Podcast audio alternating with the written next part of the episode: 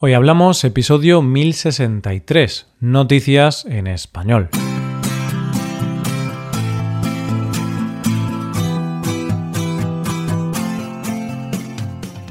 Bienvenido a Hoy Hablamos, el podcast para aprender español cada día. Ya lo sabes, publicamos nuestro podcast de lunes a viernes. Si quieres ver la transcripción completa y una hoja de trabajo con ejercicios y con explicaciones, visita nuestra web hoyhablamos.com. Hazte suscriptor premium para acceder a todo ese contenido. Hola, oyente, ¿cómo estás? ¿Cómo va la semana? ¿Mucho trabajo? A estas alturas de la semana es muy normal estar ya un poco saturado y cansado, pero estoy aquí para ayudarte. Solo tienes que escuchar las noticias de hoy y seguro que consigues relajarte y puede que hasta sonrías un poco. Comenzaremos con una pareja que tiene una manera un tanto extrema de demostrar su amor. Seguiremos con una aplicación que es como el Wallapop del desamor y terminaremos con la historia de un hombre que no tomó buenas decisiones en el amor. Hoy hablamos de noticias en español.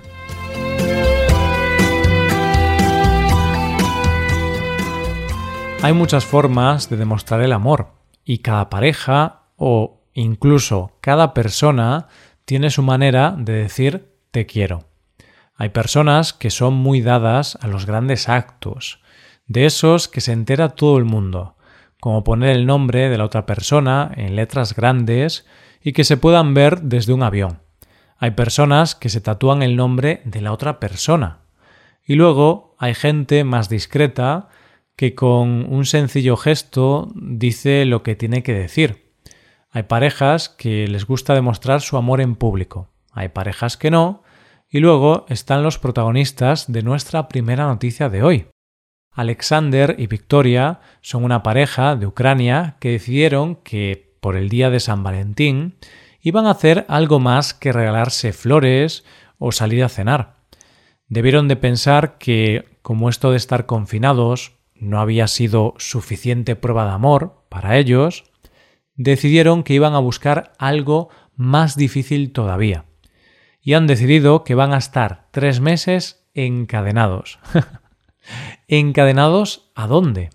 La pregunta no es a dónde, oyente, es a quién.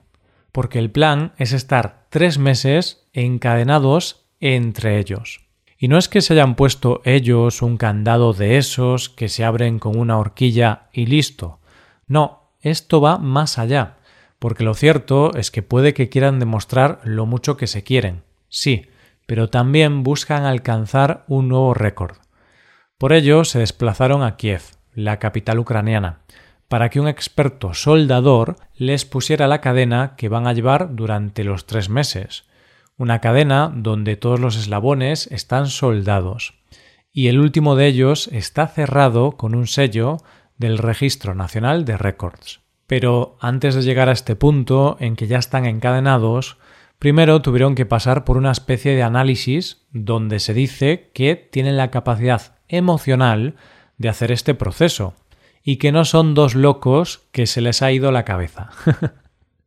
Ahora ya están encadenados y dicen ellos que es complicado, no por el hecho en sí de estar pegados, sino que tienen que buscar nuevas formas de hacer cosas cotidianas como dormir, ducharse e incluso la ropa, que dicen que tienen que ponerse ropa con muchas cremalleras para tener más libertad de movimientos.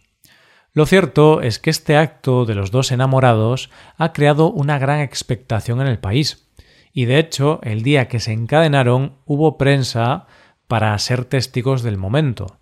Además, la pareja está documentando todo el proceso del día a día encadenados a través de sus redes sociales. Y la gran pregunta es, ¿qué pasa si se quieren separar? ¿Tienen ellos una llave o algo por el estilo? ¿Pueden quitarse ellos mismos las cadenas? Pues lo cierto es que en caso de querer separarse, tienen que pedir ayuda porque para romper las cadenas hay que hacerlo con una herramienta especial. Lo que está claro es que este experimento solo puede acabar de dos maneras, o queriéndose más o odiándose. no hay más opciones. Yo, la verdad, no sé si lo veo muy buena idea, porque si algo nos ha enseñado el confinamiento es que por mucho que tú quieras a tu pareja, el no tener un minuto de desconexión no es sano para ninguna pareja. Vamos, que yo quiero mucho a mi pareja, pero lo de encadenarme a ella no lo veo claro. ¿Tú te encadenarías, oyente? Vamos con la segunda noticia. Cuando una pareja se rompe, siempre hay un momento de tensión después en que no se sabe muy bien qué hacer con los regalos que la pareja se ha hecho. Hay regalos que te los quieres quedar. Hay regalos que te los quieres quedar pero los escondes. Hay regalos que quieres devolver. Y hay regalos que directamente quieres tirarlos a la basura. Y la verdad es que yo creo que todo esto tiene mucho que ver con la forma o las circunstancias en que las parejas se separan. Si te ha dejado tu pareja y te ha hecho mucho daño, lo único que quieres es deshacerte de todo lo que te recuerde a esa persona. Y si os habéis separado de buenas maneras, casi que prefieres guardar algo de esa persona, porque es un poco el reflejo de lo que sientes o sentiste en el pasado por esa persona. Pero pongamos el caso de que te has separado y tienes regalos que te ha hecho esa persona que no quieres conservar y quieres deshacerte de ellos. ¿Qué puedes hacer? ¿Tirarlos a la basura? ¿Regalarlos? No, porque en la siguiente noticia de hoy viene la solución para deshacerte de ellos y sacar algo de dinero.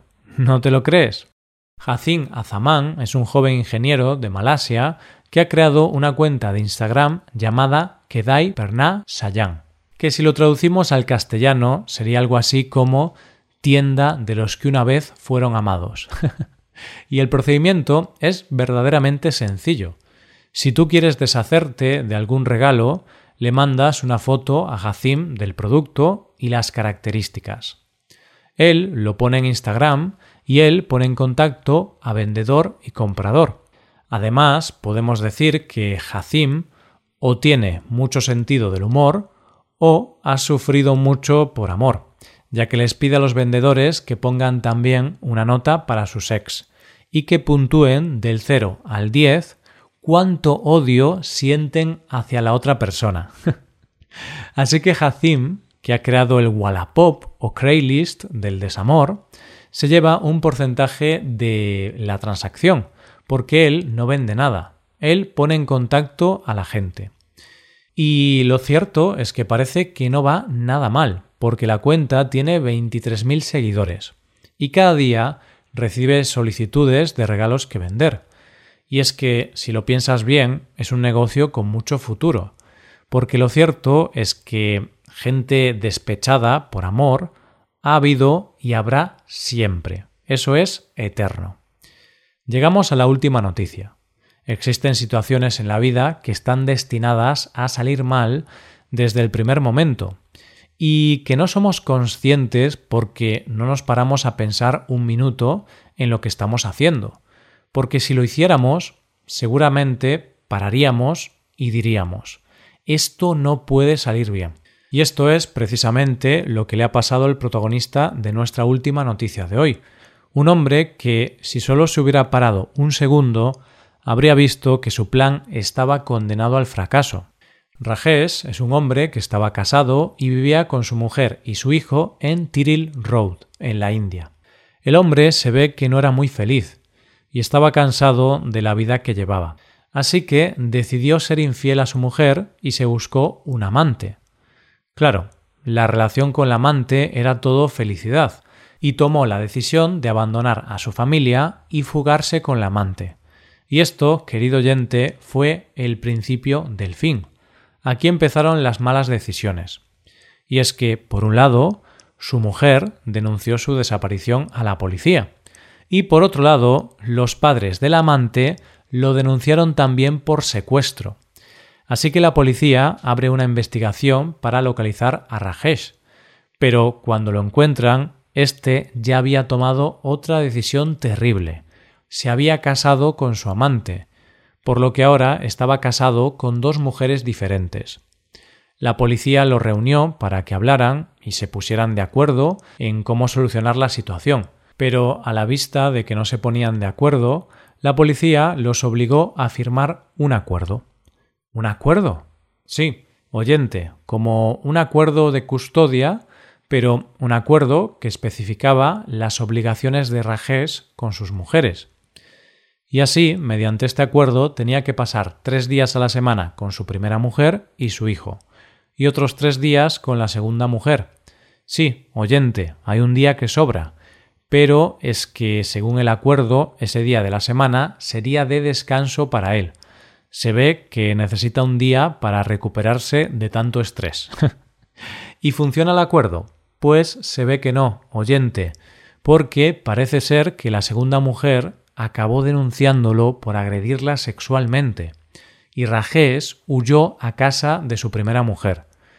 Pero cuando las autoridades fueron a buscarlo, no lo encontraron, porque aparentemente la primera mujer lo ayudó a escapar, y ahora él está en paradero desconocido, y la primera mujer está siendo investigada. En fin, oyente, lo que te decía al principio, una mala decisión tras otra que ha terminado en un auténtico desastre, y que se podría haber solucionado si se hubiera parado un segundo a pensar. Y es que, como dice la ley de Murphy, si algo puede salir mal, saldrá mal. Y esto es todo por hoy, con esto llegamos al final del episodio. Te recuerdo que en nuestra web puedes hacerte suscriptor premium para poder acceder a la transcripción y a una hoja de trabajo con cada episodio del podcast. Todo esto lo tienes en hoyhablamos.com. Esto es todo, mañana volvemos con dos nuevos episodios. Lo dicho, nos vemos en los episodios de mañana. Pasa un buen día. Hasta mañana.